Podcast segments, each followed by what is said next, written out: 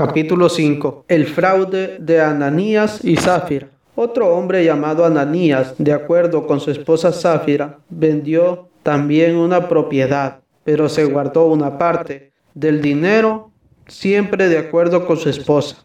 La otra parte la llevó y la entregó a los apóstoles. Pedro le dijo, Ananías, ¿por qué has dejado que Satanás se apoderara de tu corazón? Te has guardado una parte del dinero. ¿Por qué intentas engañar al Espíritu Santo? Podía guardar tu propiedad, y si la vendías podías también quedarte con todo. ¿Por qué has hecho eso?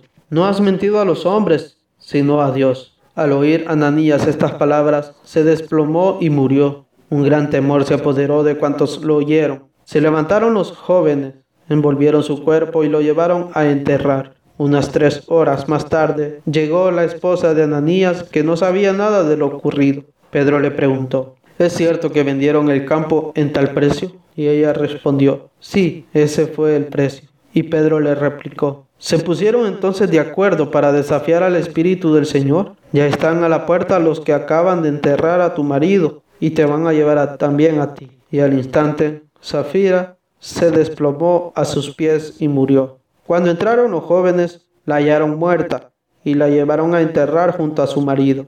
A consecuencia de esto, un gran temor se apoderó de toda la iglesia y de todos cuantos oyeron hablar del hecho. Por obra de los apóstoles, se producían en el pueblo muchas señales milagrosas y prodigios. Los creyentes se reunían de común acuerdo en el pórtico de Salomón y nadie de los otros se atrevía a unirse a ellos, pero el pueblo los tenía en gran estima, más aún cantidad de hombres y mujeres llegaban a creer en el Señor, aumentando así su número.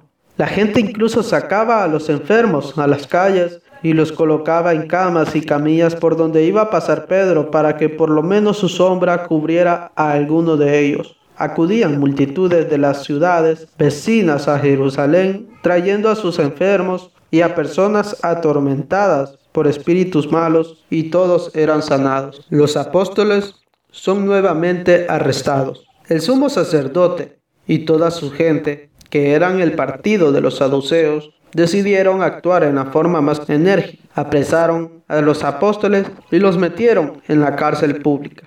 Pero un ángel del Señor les abrió las puertas de la cárcel durante la noche y los sacó fuera, diciéndoles, vayan, anuncien al pueblo el mensaje de vida. Entraron pues en el templo al amanecer y se pusieron a enseñar. Mientras tanto, el sumo sacerdote y sus partidarios reunieron al Sanedrín con todos los ancianos de Israel y enviaron a buscar a los prisioneros a la cárcel.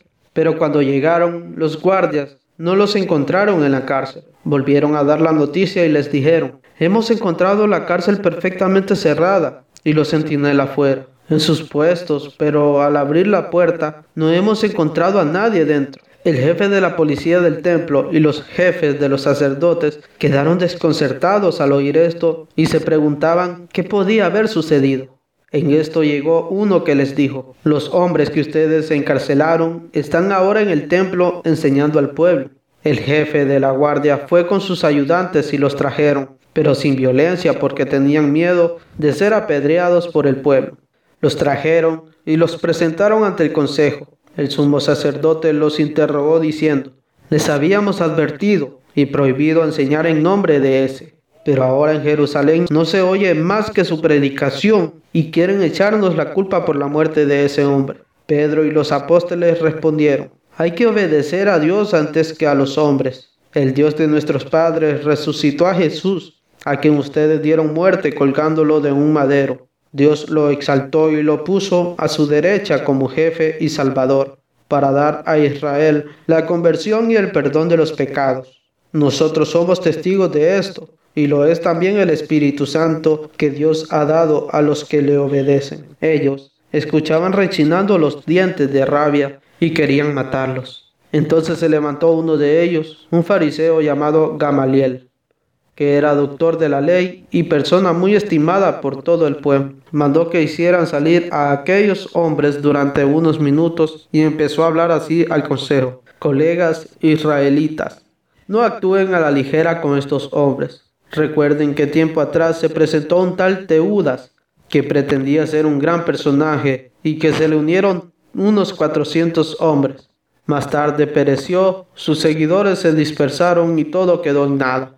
Tiempo después, en la época del censo, surgió Judas el Galileo, que arrastró al pueblo en pos de sí. Pero también éste pereció y todos sus seguidores se dispersaron. Por eso les aconsejo ahora que se olviden de esos hombres y los dejen en paz. Si su proyecto o su actividad es cosa de hombres, se vendrán abajo. Pero si viene de Dios, ustedes no podrán destruirlos y ojalá no estén luchando contra Dios.